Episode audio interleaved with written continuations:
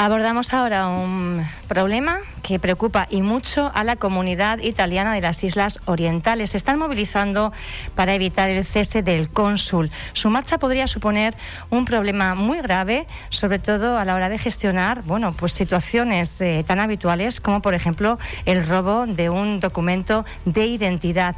Vamos a ver realmente qué puede significar que el cónsul honorario que opera en las Islas Orientales deje de estar presente. Vamos a, hablar precisamente con Máximo Es uno de las personas, eh, es un empresario afincado en Fuerteventura y muy representativa en la comunidad italiana de la isla. Buenos días, Máximo. Buenos días a todos. Al otro lado del hilo telefónico tenemos eh, también al eh, bueno uno de los portavoces del comité que existe en Gran Canaria que también aglutina a muchísimos italianos allí. Él es Estefano Dottorio. Buenos días. Buenos días. Buenos días. Bueno, vamos a tratar de abordar un poco para eh, eh, que entendamos el contexto de qué puede suponer para la comunidad italiana de, Fuerteventura, de Gran Canaria y de Lanzarote que el cónsul honorario que está en, Las Palmas eh, deje de estar operativo. ¿Qué, qué puede suponer? ¿Qué, problemas, qué problema comporta? No, eh, eh, hablo en italiano, me, me, me, me ha esposa a spagnolo. Allora, le, la questione è che il problema eh, è un problema che riguarda sia la comunità italiana e di riflesso anche la comunità, eh, diciamo, le autorità spagnole in quanto eh, in mancanza del console onorario qui a, a, alla Spalmas ehm, in, in, caso di incidente in, eh, di qualsiasi tipo, eh, diciamo, l'italiano residente si dovrà rivolgere poi alle autorità spagnole eh, in quanto non ha più un riferimento eh, eh, diciamo, come il console italiano. Quindi diventa un problema anche per, eh, diciamo, per le autorità spagnole. Sí, bueno, eso crearía un problema hacia la autoridad italiana que a los españoles en cuanto a que para cualquier emergencia que tenga un italiano, pues no tiene otra opción que dirigirse a las autoridades españolas. Eh, por ejemplo, la pérdida de un documento, si llega a faltar un ser querido, ¿quién haría eh, las directivas gestiones? Eh, pues por lo pronto serían las autoridades españolas. Aumentaría un cargo de trabajo para ellos. Sería uno de los aspectos, pero a nivel, eh, entiendo, de operatividad, porque, claro, que vamos a, tratar de, atajar la situación desde el principio, ¿no? ¿Qué, hacer, ¿Qué labores realmente hace el cónsul eh, honorario máximo eh, cuando ustedes acuden a él y cómo son un poco las relaciones entre la comunidad italiana, por ejemplo, en Fuerteventura, y el cónsul honorario que está establecido en, en Gran Canaria, pero que atiende a toda la, a toda la provincia de, digamos, las Islas Orientales. Eh, sí, normalmente nosotros eh, acudimos al cónsul honorario cuando, por ejemplo, tenemos problemas con los documentos, que tenemos que renovar los documentos. Eh, pero yo, por ejemplo, como empresario turístico, también cuando voy a, organizar eventos, siempre voy a, pedir la presencia del cónsul como representanza de los italianos. Para mí es muy importante. Y, después, como ha dicho antes, el, el representante del comité non cerramos el, el, consulato en Gran Canaria, cuando está un problema con los turistas, por ejemplo, que van a perder los documentos y no pueden volver en Italia, o también si está un problema que fallece algunas personas, eh, o también le van a robar el dinero o los documentos. Eh, nosotros vamos siempre a pedir el intervento del cónsul. Eh, muchas veces eh, he venido en una forma urgente también porque la gente eh, el mismo día que tenía que volver en Italia no tenía los documentos para partir. Entonces no podía tomar el avión. el cónsul he tenido que hacer una carta donde decía que una, una carta, decíamos que un documento che poteva certificare l'identità della persona perché partisse con l'avione. Estos son los problemas que se pueden encontrar.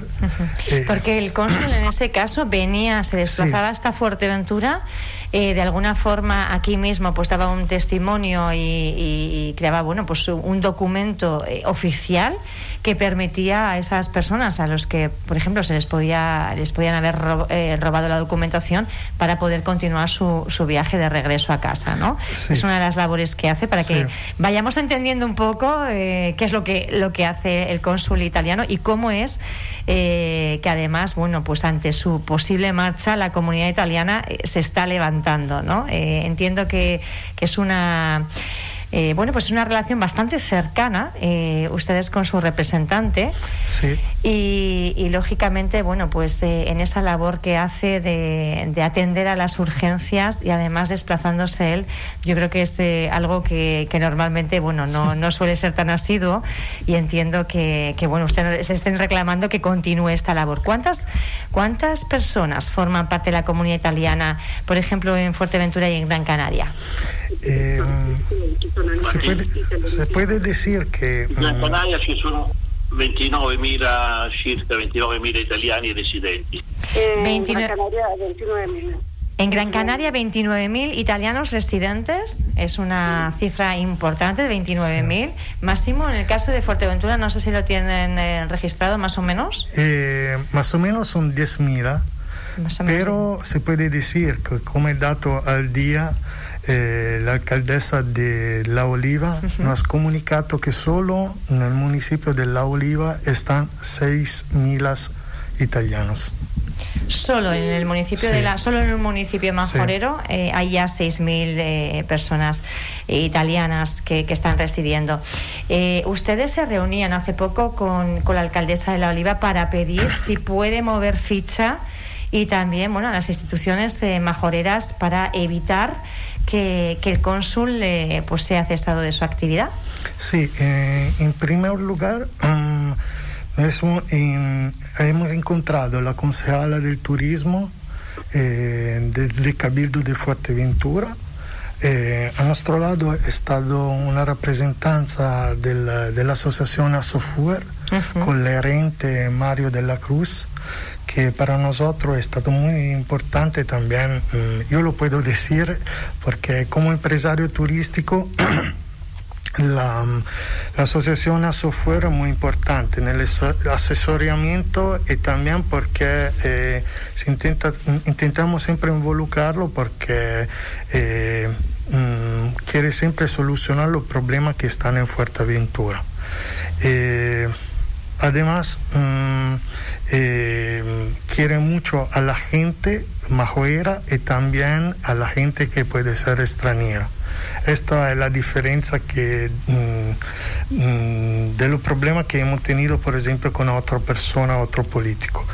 Eh, sí, hemos encontrado de poco tiempo, hace algunos días, la alcaldesa de La Oliva, que nos ha prometido que también ella eh, quiere escribir una carta eh, a la embajada italiana y también quiere encontrar directamente a Madrid el embajador eh, para explicarle los problemas que se pueden encontrar con la ausencia del cónsul honorar, honorario. Porque, Vamos ahora a, tratar de, entender de dónde viene esta decisión, cuál es la, bueno, pues el contexto que motiva que, ahora mismo, bueno, pues esté hablando de ese cese del cónsul honorario en la provincia de Las Palmas.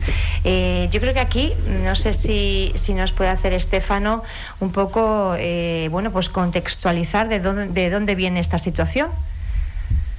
Bueno, pues es que eso decían que había un decreto, ¿de qué año? Del, del decreto del 1967 per l'Italia eh. e delle lei del 2017 per il spagnolo. Bueno, dice que había una ley española del 1967, eh, 1917, donde decían que si había un consulado el de carrera no podía haber un consulado honorario, pero bueno, estamos hablando eh, de una fecha como ustedes pueden ver bastante lejana, ¿no? Claro, para que... Eh, para que la gente nos vaya entendiendo la diferencia, porque aquí yo creo que es un poco el, el cuid de la cuestión, ¿no? Eh, ¿Qué es un funcionario de carrera y qué es un, eh, qué es un cónsul honorario y un cónsul de carrera? ¿Cuál es la diferencia y por qué, habiendo un cónsul de carrera, no puede haber en todo el archipiélago un cónsul honorario?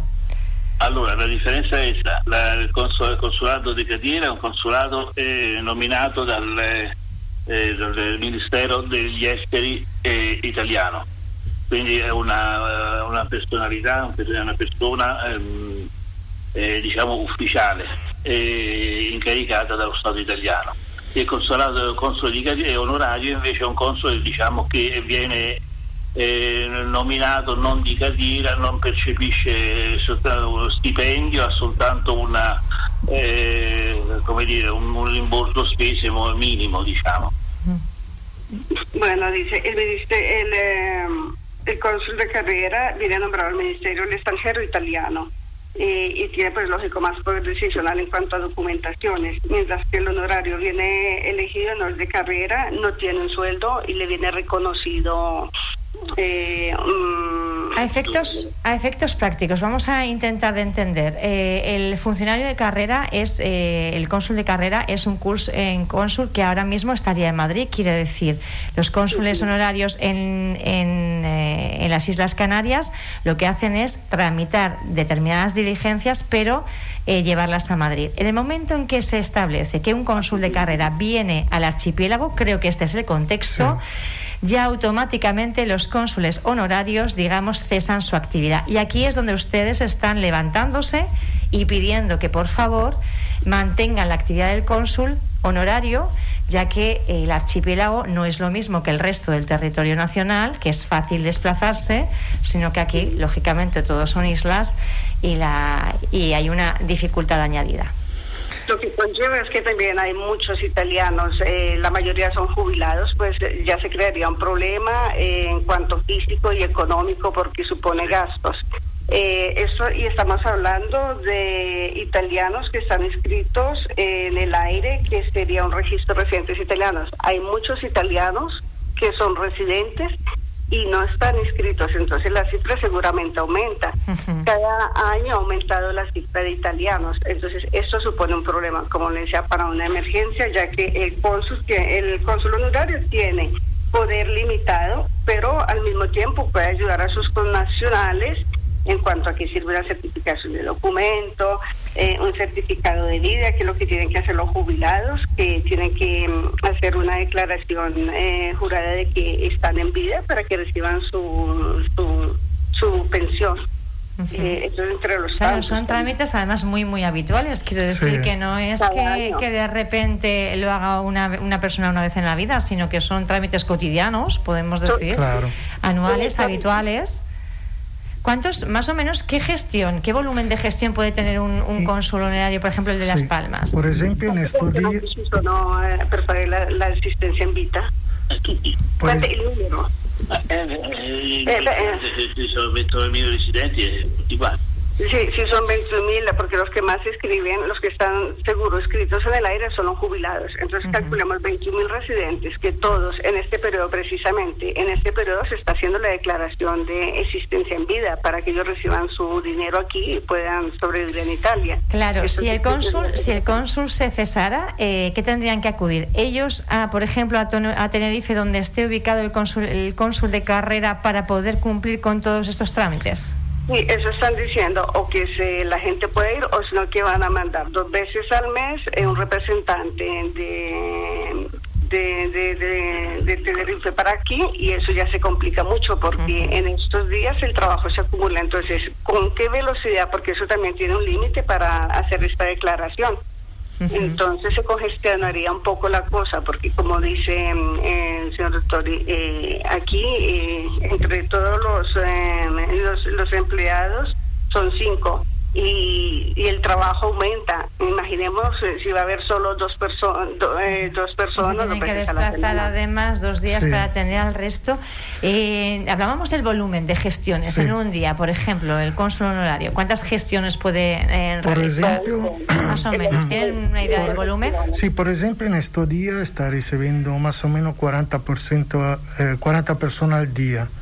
Eh, y también va siempre a contestar al teléfono, porque todos los días también mm, fuera del horario de trabajo le van a, llamar para pedir información. Como una urgencia, ¿no? Que no tiene por qué ser en horario laboral. Claro. Entonces, esta es la diferencia, porque los, también, desde el punto de vista personal, eh, está siempre disponible, siempre abierto de ayudar a nuestros connacionales, cosa que, si no ofender nada, un funcionario, pienso que está siempre a mirar el horario de trabajo. Eh, entonces, eh, mm, eh, después quería añadir que desde el punto de vista práctico, nosotros que vivimos aquí en Fuerteventura, para ir al nuevo consulado de Tenerife, teníamos que tomar dos aviones. Entonces, mm, una persona que también, si se habla de personas jubiladas y todo, pero tenemos que pensar también las personas que son enfermas, que tienen una discapacidad, porque también esta cosa tenemos que evaluar. Y después, en caso de emergencia, eh, si una persona no tiene un documento de identidad, no puede tampoco eh, tomar el avión para ir en Tenerife. Entonces, está una urgencia que alguien tiene que intervenir.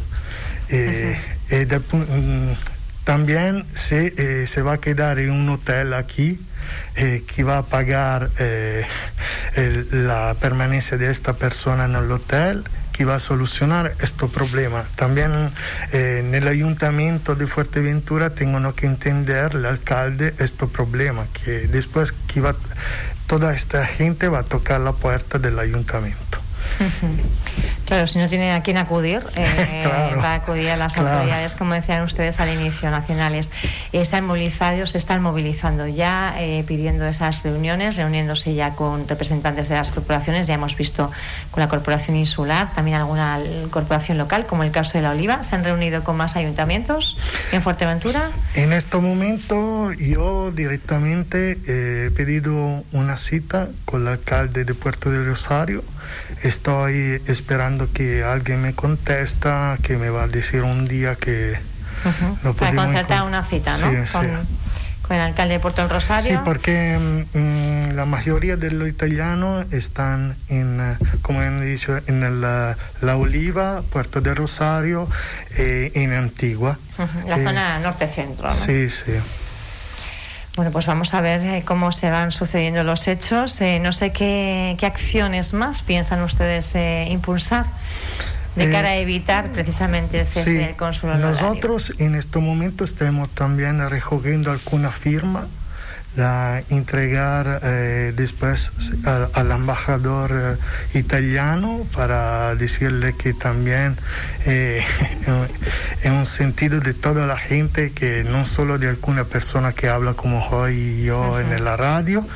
Y, después tenemos que hacer más publicidad posible porque la gente tiene que enterarse ahora de este problema y no después, porque hay mucha gente, eh, por ejemplo, va a pedir siempre información como renovar el pasaporte o el DNI, cosa que ahora no se puede hacer, tiene que ir en Madrid.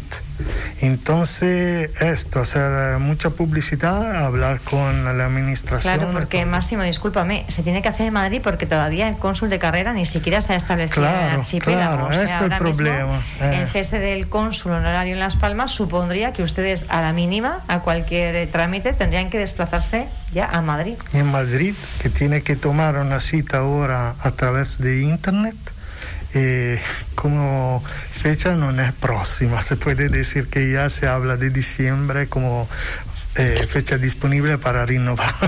Entonces, tenemos que evaluar esto, que eh, cuando necesita hacer las cosas, necesita hacerlas bien. Entonces, primera cosa es solucionar los problemas.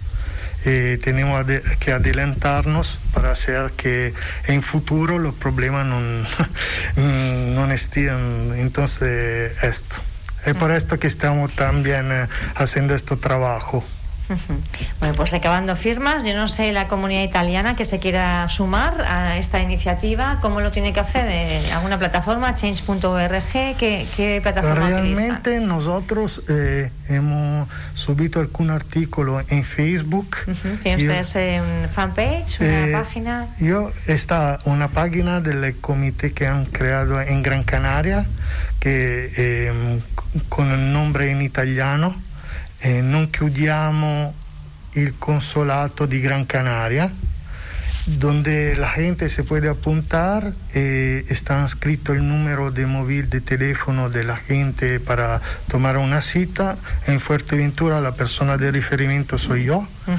eh, eh, io te, mm, riunirnos nella mia oficina che si encuentra en la primera de mayo en Puerto de Rosario La gente puede llamarme directamente para tomar una cita, no sé si puedo decir el número de móvil. Sí, si usted lo da. sí, porque yo soy un comercial, lo tiene todo el mundo. lo mi puede dar Máximo Testa. Mi número de móvil es 626 441 619. 626-441-619, el teléfono de Máximo Testa en Fuerteventura y en, Gran Canaria. Hablábamos que hay un eh, comité con el nombre de, de alguna forma, no perdamos el consulado de, Gran Canaria. Yo les agradezco hoy que hayan estado con nosotros en esta entrevista en Radio Insular, Estefano Dottori, y también a la traductora. Muchas gracias por haber estado con nosotros y a Máximo Testa, que, que, lo tenemos aquí en el estudio y también, eh, bueno, pues le agradecemos que ya se haya acercado hasta aquí, ¿verdad? Y contarnos este, este problema que de momento, bueno, pues vamos a intentar que no se convierta en tal y a ver si bueno pues se puede llegar a algún tipo de acuerdo o tener en cuenta por lo menos la idiosincrasia de las islas que una vez más no pone en evidencia pues las dificultades que existen en el archipiélago que no existen en otras zonas del territorio. Por eso necesitamos que se mime a las islas y se ponga especial atención. Gracias Máximo. Muchísimas gracias que tenéis un buen día. Igualmente. Gracias. Gracias